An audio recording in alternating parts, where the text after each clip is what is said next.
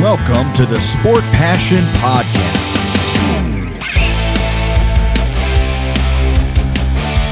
And here is your host, Lars Marendorf.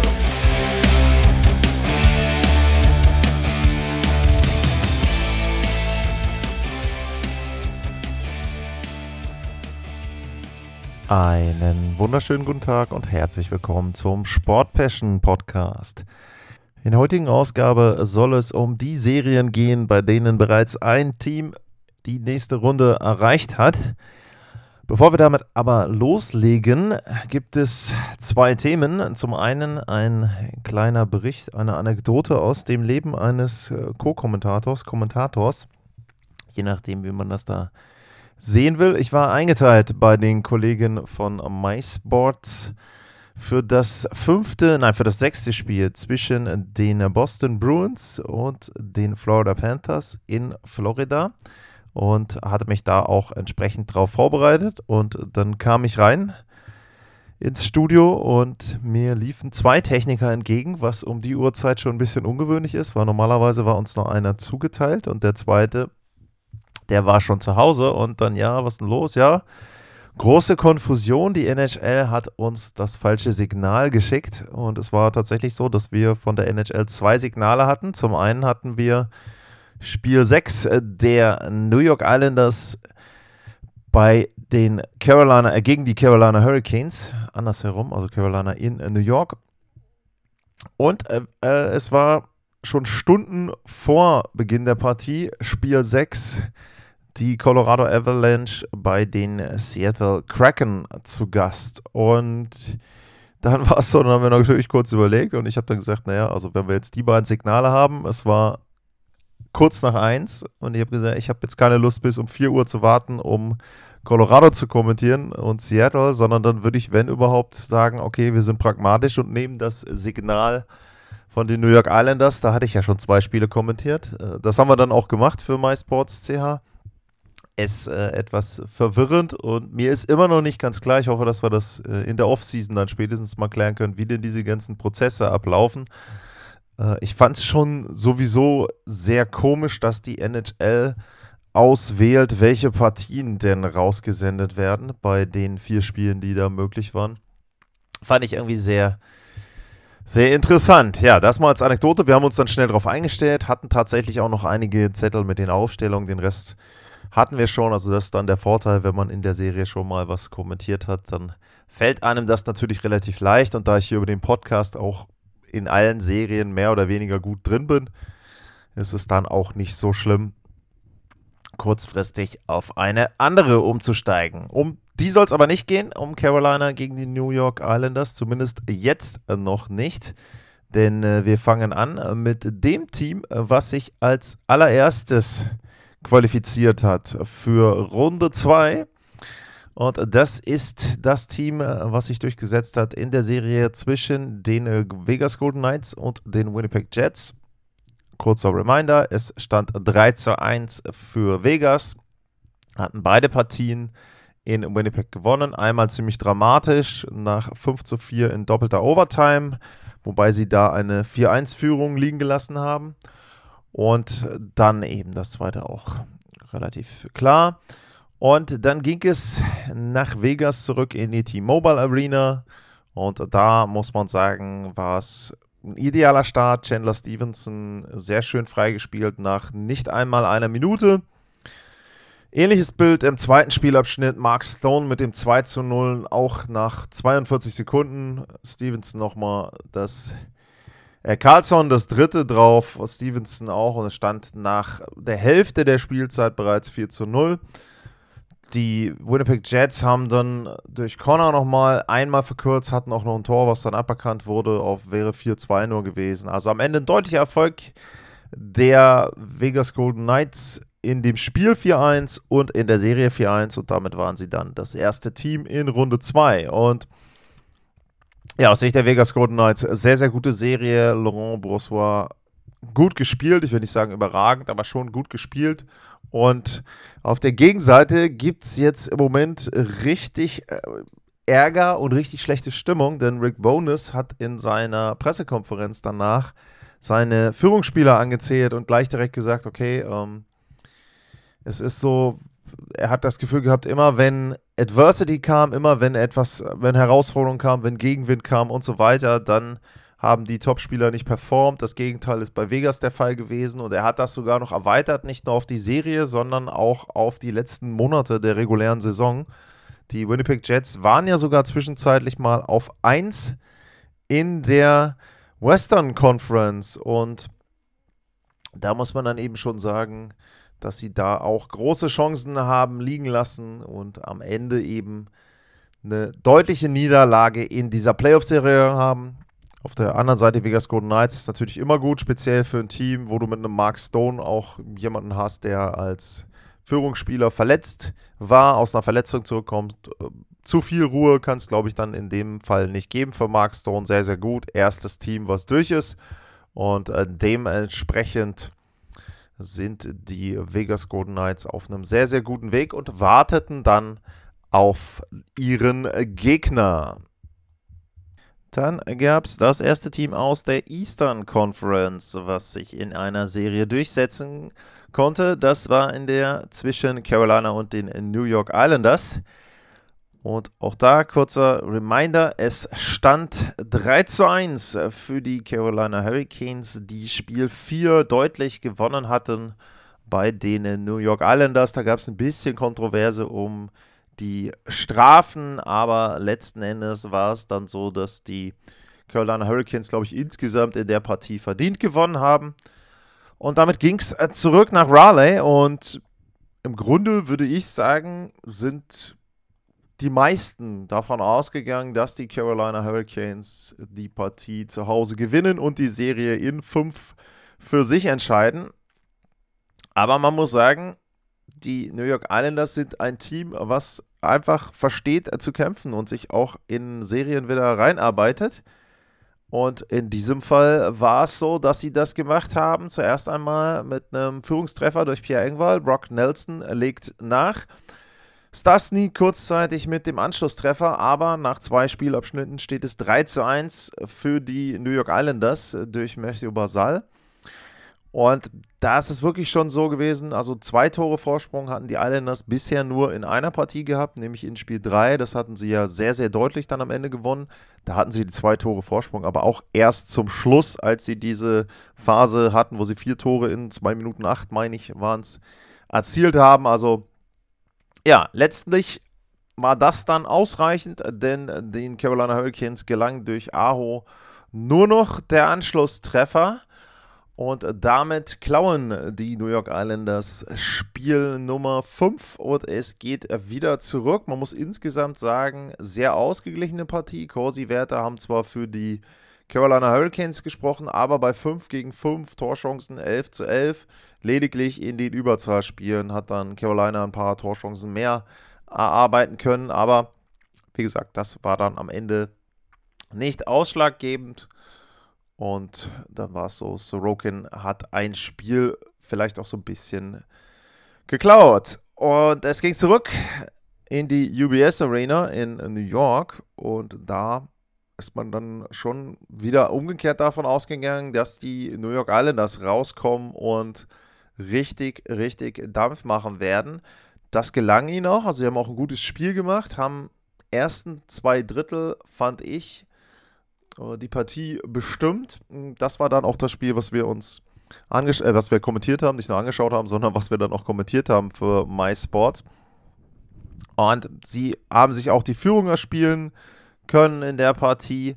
War dann im ersten Abschnitt ein richtig schönes Tor durch Cal Clutterbuck und danach waren die Islanders ja gut. Also sie waren nicht extrem besser, aber sie waren einfach gut. Also wenn man auf die Torchancen guckt, erste Drittel 8-4 Torchancen für die Islanders, zweite 5 zu 4. Die Corsi-Werte waren beide Male besser für die New York Islanders, was schon bemerkenswert ist in der Serie. Also normalerweise sind es dann da die Carolina Hurricanes. Aber man muss sagen, der letzte, der dritte Spielabschnitt, der war extrem enttäuschend. Also da war so gut wie gar nichts mehr zu sehen von den New York Islanders. Es wirkte so, als ob sie nur noch bestrebt waren, dieses 1 zu 0 irgendwie über die Zeit zu retten, was natürlich im Eishockey extrem gefährlich ist.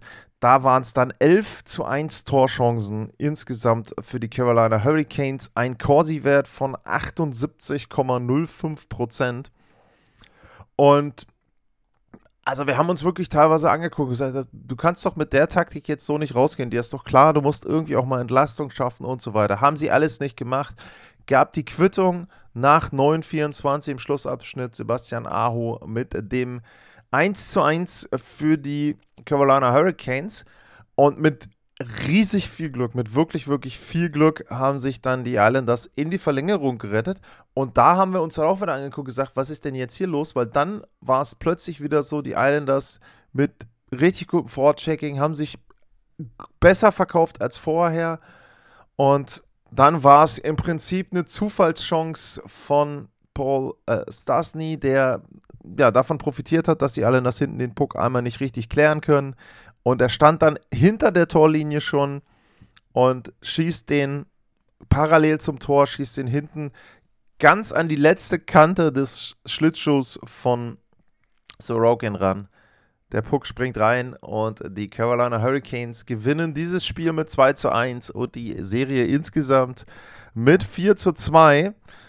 Und aus Sicht der New York Islanders extrem ärgerlich, finde ich, weil man hier zwei Drittel lang wirklich gut gespielt hat in dem Spiel 6 und da wäre die Chance da gewesen, ein siebtes Spiel zu erzwingen. Das haben sie nicht geschafft.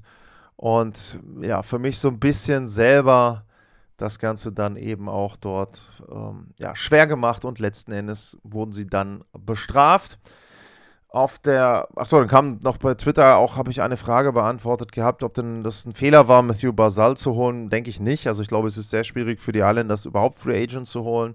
Und, äh, nicht Matthew Basal, Bo Horvath, aber er spielt in einer Reihe mit Matthew Basal im Normalfall. Auch das wurde aufgedröselt. Also ob es ein Fehler war, Bo Horvath zu holen, denke ich nicht. Ich denke, es wird so sein, dass er auch in den nächsten Jahren, wenn er besser eingespielt ist, wirklich ein wichtiger Bestandteil dieses Teams sein kann. In den Playoffs war es jetzt eben nicht so, aber das liegt auch nicht nur an einem Horvath, das liegt auch daran, dass sie extrem ausrechenbar sind. Das Powerplay war grottenschlecht über die komplette Serie, war schon in der Saison schlecht, in der Serie schlecht. Also daran müssen sie extrem arbeiten, dann ist vielleicht auch wieder mehr möglich als Runde 1. Wenn man das im Vergleich zum letzten Jahr sieht, war es ja dann doch ein Schritt nach vorne. Kurz noch zu den Carolina Hurricanes, die haben natürlich auch die komfortable Situation, sind erstmal als allererstes Team fertig, können sich dann die Gegner in Ruhe angucken. Da ist es so, vielleicht, weiß ich nicht, ob ein Drury dann zurückkommen kann, äh, Jack Drury, ob der wieder gesund ist. Ähm, die sind natürlich extrem gebeutelt, was Verletzungen betrifft und würden für mich, egal ob sich die Devils oder Rangers durchsetzen in der anderen Serie, nicht als Favorit reingehen. Die Hurricanes also sind da für mich der Underdog einfach, weil sie wenig Offensivpower haben. Die Islanders hatten noch weniger und am Ende dann verdienter Erfolg äh, für die Carolina Hurricanes. Einen Punkt habe ich noch vergessen, muss ich noch erwähnen. Äh, Anderson ist im Tor gewesen, Frederik Anderson. Und das war natürlich bemerkenswert von Rod Brindamore, das bei einer Serienführung dann zu machen, obwohl es vorher keine mega schlechten Leistungen von Antiranta gab, fand ich mutig. Er wurde belohnt, also Anderson hat ja nur ein Tor kassiert, dementsprechend richtige Idee. Und jetzt ist natürlich dann wieder die Frage, wer beginnt. Ich schätze mal, Anderson beginnt dann erstmal die nächste Serie. Aber die können jetzt erstmal kurz abwarten, die Hurricanes, und schauen, wie sie denn dann gegen welchen Gegner vorgehen müssen. Die dritte Mannschaft, die sich in Runde 2 gespielt hat, das ist dann wieder ein Team aus der Western Conference gewesen. Aus der Serie zwischen den Dallas Stars und den Minnesota Wild. Da stand es 2 zu 2. Dallas hatte ein Heimspiel und dieses Heimspiel in Spiel 5, das endete ziemlich deutlich für die Dallas Stars.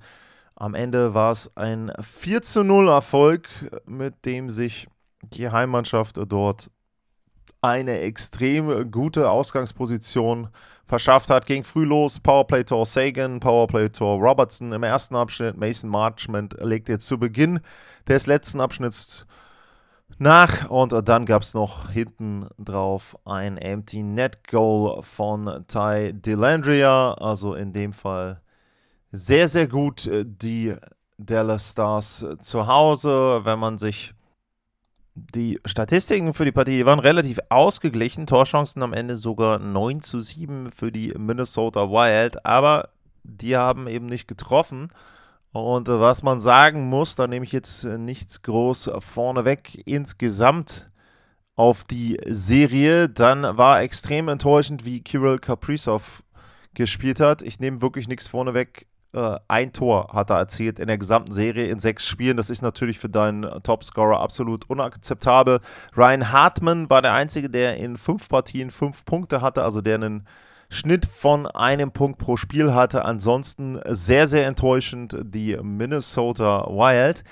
Und nun ist es ja so, dass man dann sagen kann, okay, wenn du aus so einem 0-4 rausgehst, stehst mit dem Rücken zur Wand, hast dann dein Heimspiel, da kannst du dich vielleicht nochmal reinarbeiten kannst mit ein bisschen Glück, dem Publikum zu Hause und einer guten Torhüterleistung die Partie gewinnen. Aber das gelang den Minnesota bald nicht.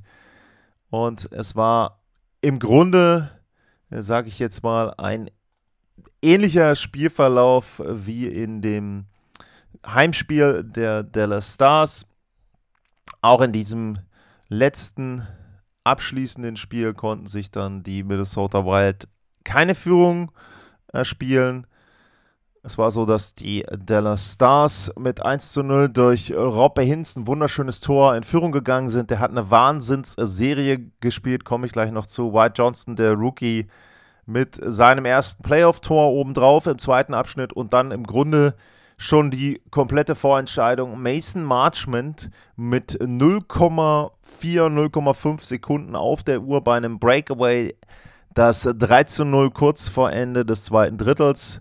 Und damit war die Partie durch. Anderson, äh, Frederic Godot ähm, noch mit einem 1 zu 3. Max Domi mit dem Empty Net hinten drauf.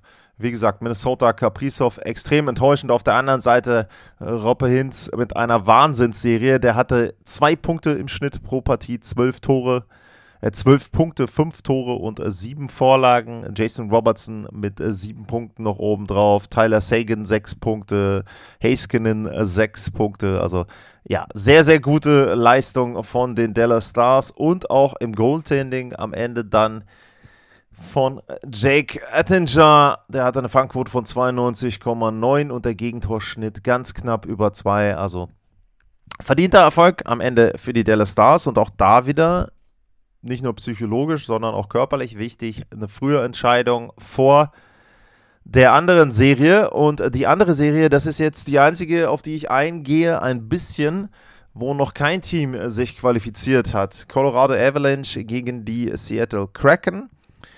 Fs verlieren Spiel 5 zu Hause mit einer extrem schlechten Leistung. Also da, eine, ja, ich will nicht sagen No-Show, aber es war schon so, dass die Leistung da nicht so war, wie man das erwarten würde in einer Partie, wo man ja dann du durchaus die Weichen sehr, sehr gut auf Sieg stellen kann. Also ähm, Colorado da mit einer 2 zu 3 Niederlage daheim. Und dann ging es nach Seattle. Ich will gar nicht groß über das Spiel reden. Das werde ich dann noch machen, wenn die Serie durch ist. Aber ich will nur über eine Szene reden. Und die Szene ist schon wieder so, dass ich mich ein Stück weit zusammenreißen muss insgesamt bei dem Komplex, ähm, dass ich da nichts extrem Falsches sage. Wir reden über einen Bandencheck von Jordan Eberly gegen Andrew Cogliano. Es steht 3-1 für die Fs, ist knapp über zwei Minuten noch zu laufen im zweiten Drittel und der Puck ist an der Bande, wird an der Bande lang gespielt und ähm, Eberly fährt aus Richtung Face-Off, dort gesehen in Richtung Bande und an der Bande steht Cogliano und er steht leicht gebeugt mit dem, He mit dem Kopf in Richtung Bande. Eberly kommt und checkt ihn voll in die Bande rein. Kopf zuerst. Der Kopf wird auch extrem gedrückt, bewegt. Und es gab natürlich direkt bei Twitter auch wieder Diskussionen. Man hat die, die entsprechende ähm, Zeitlupe gesehen, man hat die Ausschnitte gesehen und ich habe auch gleich gesagt, äh, das ist ein Major. Ähm, das gleiche haben wohl auch die Fs-Player gedacht. Es gab aber nur zwei Minuten und diese zwei Minuten verwundern aus einem Grund. Es gibt ja jetzt mittlerweile die Möglichkeit für die Schiedsrichter zu sagen, okay, komm, wir geben jetzt erstmal eine Major-Strafe, schauen uns das Ganze an und dann gucken wir, und wenn das dann eben keine Major-Strafe war, dann reduzieren wir das auf zwei oder nehmen sie komplett weg. Das heißt, sie haben eine riesige Möglichkeit, extrem gut zu kontrollieren, was ist da eigentlich passiert, war das ein Major und welche Strafe müssten wir da aussprechen. Sie nehmen sich selber diese Möglichkeit direkt dadurch, dass sie nur zwei Minuten aussprechen. Und da muss ich ganz ehrlich sagen, das verstehe ich nicht. Das kann ich absolut nicht nachvollziehen, warum die Schiedsrichter in dieser Szene nicht einfach sagen, das schauen wir uns an. Wir haben bequem die Möglichkeit äh, zu sehen, okay, waren es zwei Minuten, waren es fünf Minuten, war es gar nichts. Und auch die Zuschauer und auch die Teams reagieren meiner Meinung nach da dann anders drauf, weil die ja wissen, okay, komm, ähm, das wurde angeschaut, es ist jetzt nicht so, dass da entsprechend die Schiedsrichter aus dem Spiel heraus vielleicht zu schnell eine Entscheidung getroffen haben, sondern richtige Entscheidung in dem Fall, wenn man sich das Ganze angeschaut hätte. So, das wurde nicht gemacht. Es gab zwei Minuten. Äh, Nathan McKinnon hat auch, man konnte den hören über das offene Mikro, als der Schiri die zwei Minuten verkündet hat. Also die waren alle erstaunt bei den Fs. Und wie gesagt, ich habe als erste Reaktion dann auch bei Twitter in den Diskussionen gesagt, das ist die Art Check, mit dem man jedem, jemanden quasi in den Rollstuhl checken kann, paralysieren kann, weil man demjenigen den Nacken, also die Wirbel dort brechen kann. Wir behalten das mal im Hinterkopf. Nachspielen natürlich denkt man, okay, ähm, wenn man sich das Ganze anschaut, verglichen, äh, es gab den Hit von Kale McCarr, der war late, da gab es die Suspension, da gab es im Spiel dann auch im Prinzip zwei Minuten, hatten sie fünf gesagt, haben das auf zwei reduziert. Es gab danach den, die Anhörung und eine Sperre. So, jetzt muss man aber dazu sagen, die NHL hat die Praxis, wenn das Spiel zu Ende ist, am nächsten Tag die Entscheidung zu treffen. Am nächsten Tag, zumindest morgens, war es noch nicht so, dass Andrew Cogliano irgendeine Verletzung hatte, offiziell. So, da war wohl noch nicht ganz klar, was ist, wurde untersucht, aber äh, Jared Bettner meinte dann, naja, der wird wahrscheinlich Schmerzen haben Nacken, vielleicht eine Stauchung oder irgendwas, aber er hofft halt, dass er dann morgen wieder spielen kann. Und Cogliano kam auch zurück im Spiel, muss man auch sagen, Unterschied zu Jared McCann.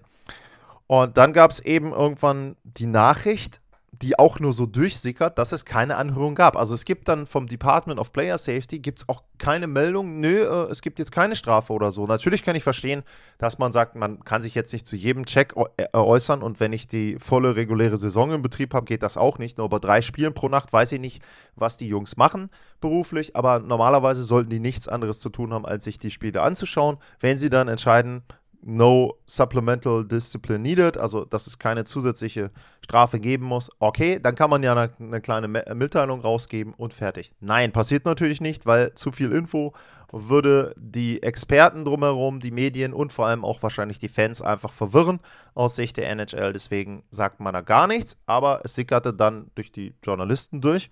Okay gibt keine Strafe. Was aber auch Stunden später durchsickerte, war, dass Andrew Cogliano sich tatsächlich den fünften Halswirbel gebrochen hatte.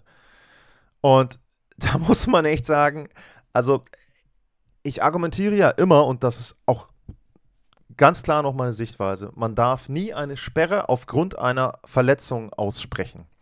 Aber ich glaube, meine Kindergartenalter Kinder hätten auf, nach Ansicht der ersten Zeitlupe mich gefragt, warum der eine Mann, nämlich in dem Fall Jordan Eberly, dem anderen denn wehtut. Denn wenn man die eine Einstellung aus der Seite sieht, dann sieht man ganz klar, in welchem in welcher Art und Weise der Nackenbereich von Cogliano da gequetscht wird.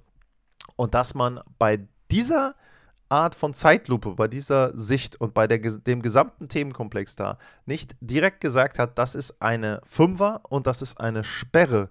Das kann ich mir nicht erklären. Und natürlich kann man jetzt dann sagen, ja, wieso? Er war ja nicht verletzt am Anfang und das stellte sich nicht raus. Aber das ist genau der Punkt. Das ist für mich dieser extrem dumme Fehler, den die NHL jedes Mal macht. Wenn ich einen Check habe, der illegal ist, dann bewerte ich den Check und wenn der Spieler verletzt ist, egal weil das hat mit dem Check, das ist kompletter Zufall. Cogliano könnte, hätte extremes Glück haben können und hätte sich nicht verletzt. In dem Fall hat er sich verletzt. Und wie gesagt, für mich ist das eine dermaßen schlimme Entscheidung in dem gesamten Komplex. Also ja, ich weiß, ist ein Colorado-Spieler. Hat mit dem Colorado-Spieler für mich in dem Fall nichts zu tun, sondern es geht um den gesamten Prozess. Sie nehmen, erstmal nehmen sich die Schiedsrichter auf dem Eis die Möglichkeit, sich das Ganze nochmal anzuschauen. Verstehe ich nicht. Denn zum Beispiel im, das gab es zum Beispiel bei New York Islanders gegen die Carolina Hurricanes, gab es auch eine, eine Szene, die war in Spiel 4 und da haben die Schiedsrichter auch gesagt, okay, wir sprechen eine Major aus bei Boarding und haben das dann reduziert. Hätte ich glaube ich auch nicht gemacht, aber man hat sich zumindest die Möglichkeit gegeben, dort das Ganze zu reduzieren. Diese Möglichkeit haben sie sich komplett genommen. So, dann nach Ansicht der Bilder, nach Zeit, sich das anzuschauen und zu studieren, zu sagen, es gibt nicht mal eine Geldstrafe also das ist ja das Mindeste, was sie machen können. Ich bin da auch kein Freund von, aber dann steht zumindest bei Jordan Eberly in der Akte was drin. Und dann kann man sagen, beim nächsten Mal, du Freundchen, du hattest schon mal eine Strafe, jetzt kriegst du eine Sperre.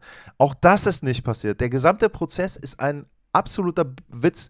Es gibt keine Offenheit, es gibt keine Kontinuität, es gibt keine ja, Verlässlichkeit auf irgendwas. Wenn man einen Hit sieht, kann es sein, dass es gar nichts gibt. Es kann sein, dass es drei Spiele gibt, wie im Fall von Michael Bunting. Es kann sein, dass es im Spiel erst fünf gibt, wie bei McCarr. Dann die Reduzierung auf zwei, dann die Sperre. Der ganze Prozess bei McCarr ist ja auch ein Witz. Er hat das auch gesagt. Also er hat noch nie gesehen, dass eine Strafe ausgesprochen wurde. Erst ein Fünfer, dann zwei, dann gibt es eine Sperre. Ähm, also die gesamten Prozesse machen überhaupt keinen Sinn. Und was für mich halt auch nicht ersichtlich ist, ob es in irgendeiner Form eine Verantwortlichkeit dafür gibt. Jemand muss ja diese Entscheidung getroffen haben. Im Department of Player Safety muss ja am nächsten Morgen jemand gesagt haben, nach Ansicht dieser Bilder, nee, da ist es so, Jordan Eberly bekommt keine Sperre und wir lassen das einfach so weiterlaufen. Und derjenige, wenn dann Stunden später rauskommt, dass bei dem Check, wo man sich im Grunde denken kann und hoffen muss, dass da nichts gebrochen ist, dann ist wirklich ein Halswirbel gebrochen. Äh, derjenige muss doch danach sofort rausfliegen. Da muss ich doch eine muss ich doch sagen, pass mal auf, mein Freund, du bist für den Job nicht geeignet.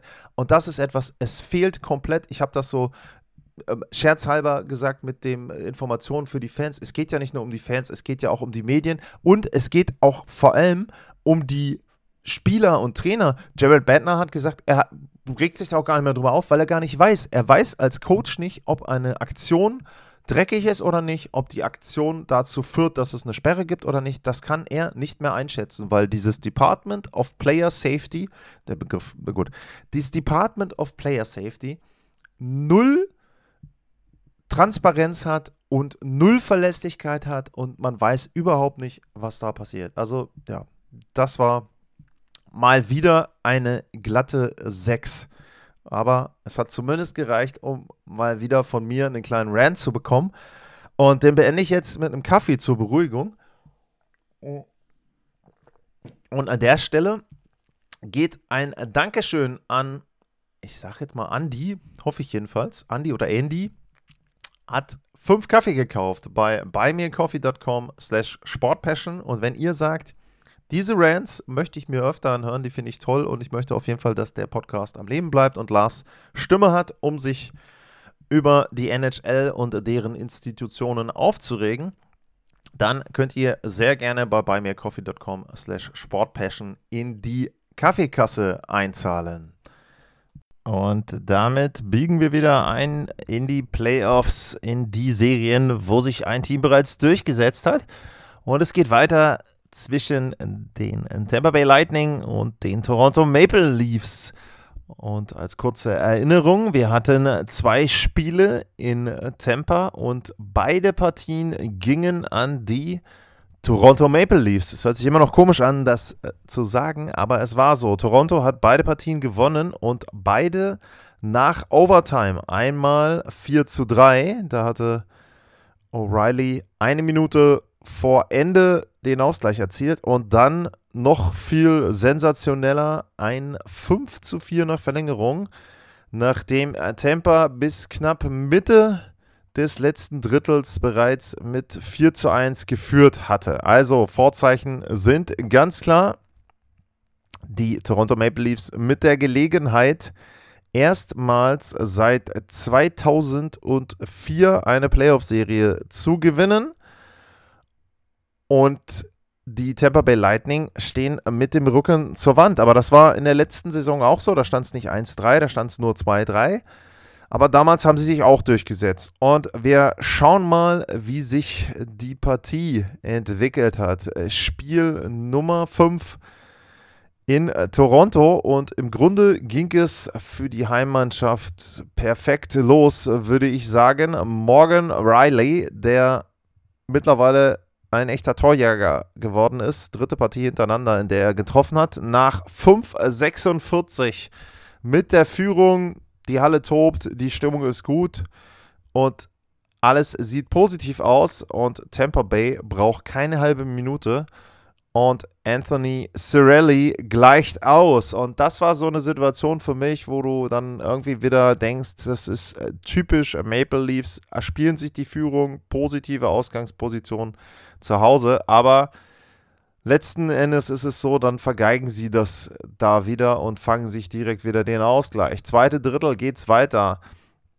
Ähm, Simon mit dem 2 zu 1 und Mitte des dritten Abschnitts das 3 zu 1 durch Nick Paul und wenn man auch auf die Statistiken guckt äh, für das Spiel, dann war es schon so, die ersten beiden Drittel, die gingen an die Tampa Bay Lightning. Corsi-Wert war besser, über 60 Prozent jeweils. Torchancen 6 zu 5, 4 zu 2. Expected Goals war im ersten Abschnitt sogar besser für die Maple Leafs. Die hatten die besseren Torchancen insgesamt, aber schon dann pro Tampa Bay Lightning. Und ja, sie haben dann diese 3 zu 1 Führung. Toronto, wie im Grunde immer in der Serie, kämpft sich rein. Austin Matthews auch mit seinem vierten Treffer. 3 zu 2 steht es nur, aber Alex Clone dann kurz vor Schluss mit dem Empty Net Goal. Und Spiel Nummer 5 geht an den Champion der Eastern Conference. Und die Maple Leafs müssen wieder zurück in die Emily Arena nach Tampa Bay. Und da geht es in Spiel 6. Und ja, Vorzeichen sind natürlich klar. Es ist wieder die Chance auf den Kollaps. Alle rechnen damit äh, zu Hause. Tampa Bay sehr, sehr gute Leistungen bisher. Und vielleicht können sie dann ein Spiel auch mal nach Hause bringen. Denn wenn man ehrlich ist, Spiel 3 und Spiel 4 waren so ein bisschen Partien, wo die Tampa Bay Lightning es verpasst haben, im ersten und zweiten Spielabschnitt die Partie für sich zu entscheiden. Und wenn man insgesamt das Spiel nimmt, Spiel Nummer 6, dann war es so für mich, Tampa Bay war vom Spiel her das bessere Team. Die Statistiken belegen das auch alle. Wir kommen am Ende raus bei 22 zu 11 Torchancen, ganz so eindeutig würde ich es auch nicht sehen, aber die besseren Gelegenheiten hatte schon Tampa Bay. Wir haben einen Corsi-Wert, der über das gesamte Spiel gesehen bei 57, über 57 Prozent ist für die Lightning. Expected Goals ist am Ende 3,5 zu 2,5 ungefähr für Tampa Bay. Das Problem ist nur, sie können die Tore nicht erzielen. Und ähm, Samsonov ist da sensationell gegen Wasilewski. Das musst du erstmal hinbekommen. Und dementsprechend da schon mal ein Riesenlob an den Goalie der Toronto Maple Leafs.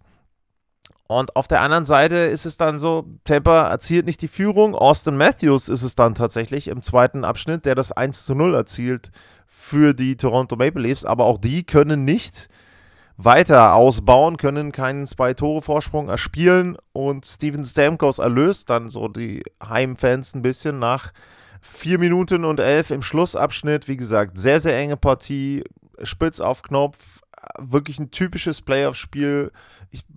Insgesamt finde ich einfach von beiden gut gespielt. Also einfach äh, ja, sehr, sehr gute Verteidigungsarbeit, auch zum Beispiel bei den Maple Leafs. Klar, man sieht jetzt die Expected Goals, aber ich fand jetzt nicht, dass sie, dass sie megamäßig viel zugelassen haben. Bei Tampa hatte man schon das Gefühl, das war ja auch in den letzten Spielen so, irgendwann geht ihnen die Luft aus, irgendwann ist die Energie dann doch nicht mehr da, nachdem sie ja nun wirklich die letzten Jahre immer wieder zurückgekommen sind. Ja, und dann geht es im dritten Spiel in Tampa Bay in die dritte Verlängerung und dann ist es natürlich der Mann, der früher in Maple Leafs Bettwäsche geschlafen hat, John Tavares mit dem 2 zu 1 abgefälscht über den Schlittschuh, ich weiß nicht mehr, war es von Sergachev, an Wasilewski vorbei und nach über 6900 Tagen gewinnen die Toronto Maple Leafs ein Playoff-Spiel, bei dem sie eine Runde weiterkommen können. Und sie ziehen in die zweite Runde ein.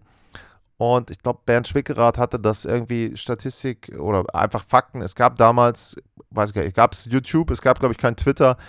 All solche Dinge. Es ist dermaßen lange her, dass die Toronto Maple Leafs eine Playoff-Serie gewonnen haben. Und diese Erleichterung ist natürlich sehr, sehr groß.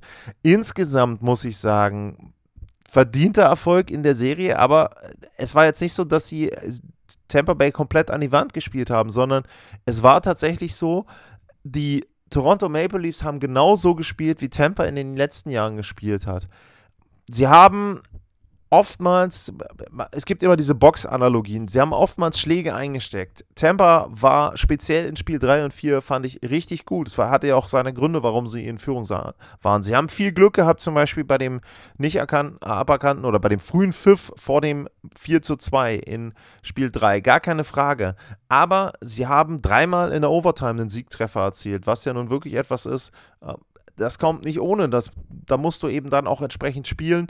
Natürlich auch hinten Glück haben. Äh, Samsonov sehr, sehr gute Leistung, aber eben auch die, die Führungsspieler. Nen Tavares mit dem Siegtreffer, Matthews mit fünf Toren bisher, Mana hat gut gespielt. Ich glaube, Niederländer, ich will mal auf die Statistik gucken, ich glaube, Niederländer ist derjenige, wo ich sagen würde, jetzt gefühlt, wahrscheinlich ist gleich vollkommen falsch, aber Niederländer ist so derjenige, wo ich sagen würde, der fehlt noch so ein bisschen von den Großen. Der hat noch nicht so viele Punkte. Ja, kaum, wie gesagt, ich hab's mir gedacht, er hat doch sieben in sechs. Ryan O'Reilly, wie gesagt, ich hab's auch schon erwähnt in der letzten Sendung über die Maple Leafs. Ein sensationeller Pickup, passt genau rein, ist genau das, was ihnen gefehlt hat.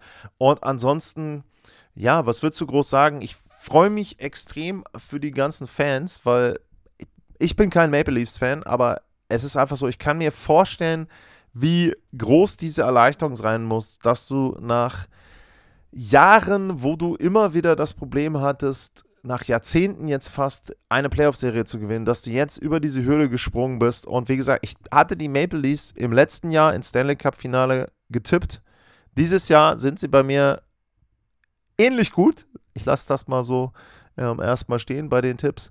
Und ich freue mich halt einfach für die Leute, die sich die Nächte um die Ohren geschlagen haben. Habe ich ja auch ein paar im Bekanntenkreis. Und ja, Glückwunsch an die Maple Leafs, Carl Dubas, ähm, Sheldon Keefe, ans ganze Team. Und ich hoffe drauf, dass das jetzt so ist wie dieser berühmte Ketchup-Flaschen-Effekt. Wenn denn mal vorne es draus ist, dann kommt richtig viel raus aus der Ketchup-Flasche. Jetzt ist der Brustlöser, wie man so schön auf Deutsch sagt, vielleicht da. Und sie gehen auf einen tiefen Run in den Playoffs. Damit stehen in der Eastern Conference schon zwei Teams fest und im Westen hatten wir auch schon zwei, aber es kommt noch ein drittes Team dazu und das kommt aus der Serie Los Angeles Kings gegen die Edmonton Oilers. Einmal kurz abgeholt, es stand nach vier Partien 2 zu 2. Die letzten beiden oder drei der vier Spiele waren in Overtime. Es ging los 4-3 Oilers, äh, 4-3 Kings 4-2 Oilers in Spiel 2, dann 3-2 wieder Kings nach Verlängerung, 5, das war dieses Kontroverse mit dem hohen Stock, 5 zu 4 für die Oilers nach Verlängerung und damit 2 zu 2 und wir sind im Rogers Place in Edmonton und das Spiel durfte ich für MySports kommentieren und es war vorher schon so, wir unterhalten uns auch dann ne, ein bisschen, wie ist das Gefühl, was schätzt du und so weiter und ich habe gesagt, dass ich glaube, dass die Edmonton Oilers eine Partie haben werden, entweder in dem Spiel oder dann in Spiel 6, wo sie mehr Tore schießen, wo es einen Blowout vielleicht gibt, einen großen, überzeugenden Sieg. Am Ende war es nicht ganz so, aber zumindest fand ich, sie haben gut gespielt. Evander Kane bringt sie in Führung, mal wieder. Ähm, es war das erste Tor, glaube ich, nee, da war Dreiseitel mit drauf. Dann Dreiseitel selber mit dem 2-0, ja, Falo. Es war immer so, immer wenn man das Gefühl hatte, jetzt haben die Edmonton Oilers richtig die Partie im Griff im ersten Drittel, kamen die Kings nochmal zurück. Ihr Follow mit dem Tor, Brad Kulak als Verteidiger mal mit eingeschaltet mit seinem ersten Tor in den Playoffs. Das war sehr, sehr wichtig. Das hat mir in der Partie auch gut gefallen, dass teilweise eben auch Spieler aus der zweiten, dritten, vierten Reihe und auch die Verteidigerpaare, die sonst nicht so Offensive generieren bei den Oilers, dass die Tore gemacht haben. Steht wieder 3-2, äh 3-1, dann 3-2 Adrian Campy und im Mittelabschnitt dann Nick Bukestad mit seinem ersten Tor für die Edmonton Oilers in den Playoffs. Auch in, äh, insgesamt dann das 4-2, das 5-2 Zach Hyman und dann Nick Bukestad mit dem 6 2, zweite Tor, da war die Nummer durch. Und ähm, Quinton Byfield am Ende dann noch verkürzt auf 6 zu 3. Also ein klarer Sieg äh, für die Edmonton Oilers. Und da war es dann wirklich so, ähm, dass man ja das Gefühl hatte, jetzt haben sie so richtig die Hoheit übernommen, wobei es, es ist ganz interessant, wenn man diese Spiele guckt mit den Los Angeles Kings. Edmonton ist überlegen, Edmonton ist besser. Edmonton hat auch mit Dreiseitel und McDavid immer die Gefahr, dass einer von den beiden irgendeine super Aktion startet und ein Tor fällt. Auf der anderen Seite war es so, die Los Angeles Kings haben nie diese großen dominanten Phasen gehabt.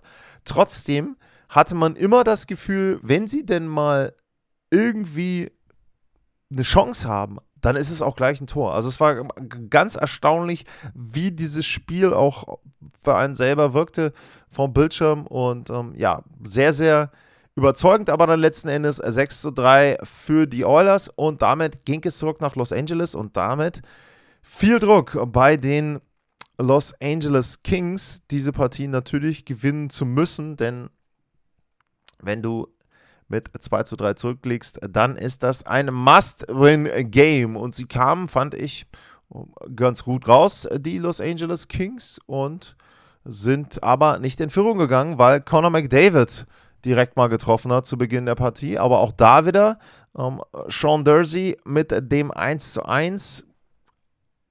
Dann Klim Kostin mit seinem zweiten Treffer, das 2 zu 1. Und auch das ist jetzt wieder eine Story, passend auch zu Spiel 5. Äh, Wenn es Bukestad war, in diesem Fall war es ähm, Kostin, der dann auch ein Tor erzielt hat. Dreiseitel macht das 3-1 früh im Mittelabschnitt und es wirkte für mich dann auch so, okay, jetzt ist das so ähnlich dann wie in Spiel 5 und die Oilers gewinnen hier deutlich. Ja, denkst du, die Los Angeles Kings sind wirklich sehr, sehr gut, der Wahnsinn. Adrian Campy mit einem Powerplay-Tor, Kevin Fiala mit einem Powerplay-Tor und plötzlich steht es 3-3. Aber Story des Abends eben Klim Kostin mit seinem dritten Tor, das zweite in der Partie, 4 zu 3. Führung vor dem Schlussabschnitt, dann Powerplay für die Edmonton Oilers, aber Philip Deneau bekommt ein 4 zu 4 aufgelegt von Skinner, wo du sagst, das darf dir so niemals passieren als Torhüter. Es passiert ihm natürlich und in dem Moment habe ich so gedacht, okay, wenn die Oilers das Ding hier heute vergeigen, hast du sofort wieder die Torhüter-Diskussion. Klar, Campbell hat das eine Spiel gewonnen, als sie dann nach Overtime gewonnen haben, aber das Thema möchtest du eigentlich nicht haben, nicht in dieser Situation, nicht vor Spiel 7. Es steht 4 zu 4 und das Spiel rutscht so langsam in Richtung Verlängerung und dann ist es natürlich, wer hätte das nicht getippt? Kyler Yamamoto of all people mit seinem ersten Tor in diesen Playoffs. 5 zu 4 bei noch 3 Minuten und 3 Sekunden. Die Oilers schaukeln es nach Hause, gewinnen diese Partie, weil Yamamoto und Kostin drei von fünf Toren erzielen. Dazu natürlich wie immer Dreiseitel und McDavid. Und sie ziehen durch ein 4 zu 2 in der Serie in die nächste Runde ein. Und ich muss echt sagen, hartes Stück Arbeit, die Los Angeles Kings. Im Grunde kann man sagen, auch wenn sich das blöd anhört, die Serie im letzten Jahr ging ja über sieben Spiele. Da war es aber für mich so, dass die Kings in wirklich den Partien, ich glaube, sie haben 0-6 und 8-2 verloren, in den Partien waren sie komplett chancenlos.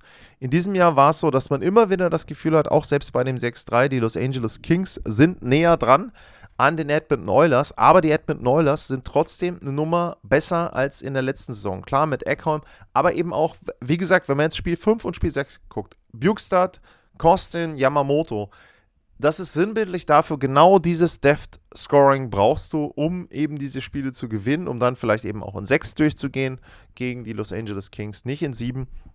Ja, und Respekt an die Edmonton Oilers, Glückwunsch, dass sie wieder weiter sind. Und bei den Los Angeles Kings, glaube ich, kann man die Saison trotzdem als Erfolg bezeichnen.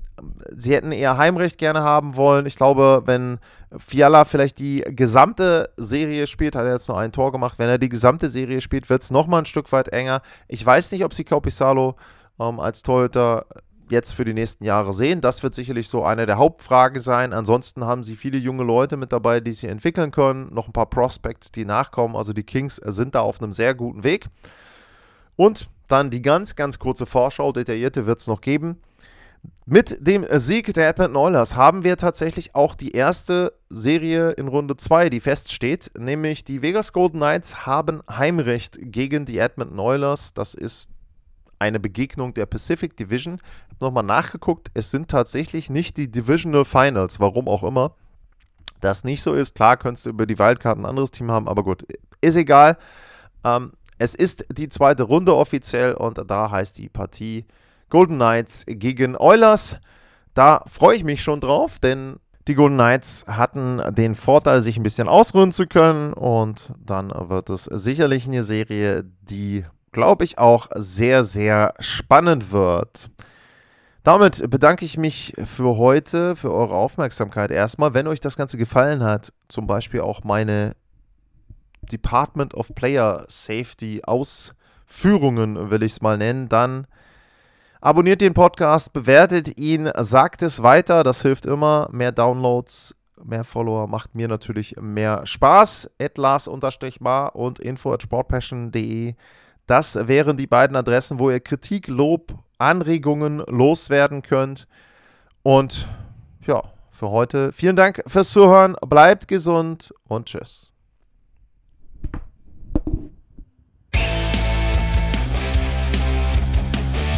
Sportliche Grüße.